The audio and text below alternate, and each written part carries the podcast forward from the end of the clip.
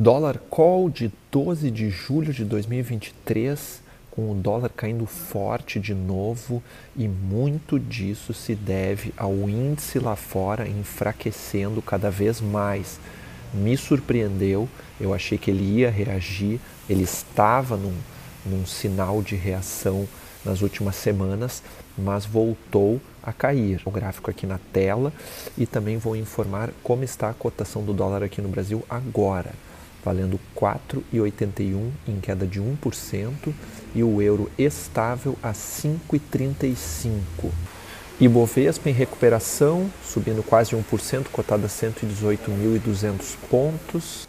Petróleo novamente em leve alta, dando continuidade ao movimento positivo de ontem. Nova York subindo, Europa também com sinais positivos. É um dia de boa atmosfera. Volto a recomendar quem está com embarque muito próximo, aproveite todas as quedas do ano. Comprar dólar sempre é bom negócio. A moeda já caiu mais de 12% nos últimos seis meses, então vale a pena.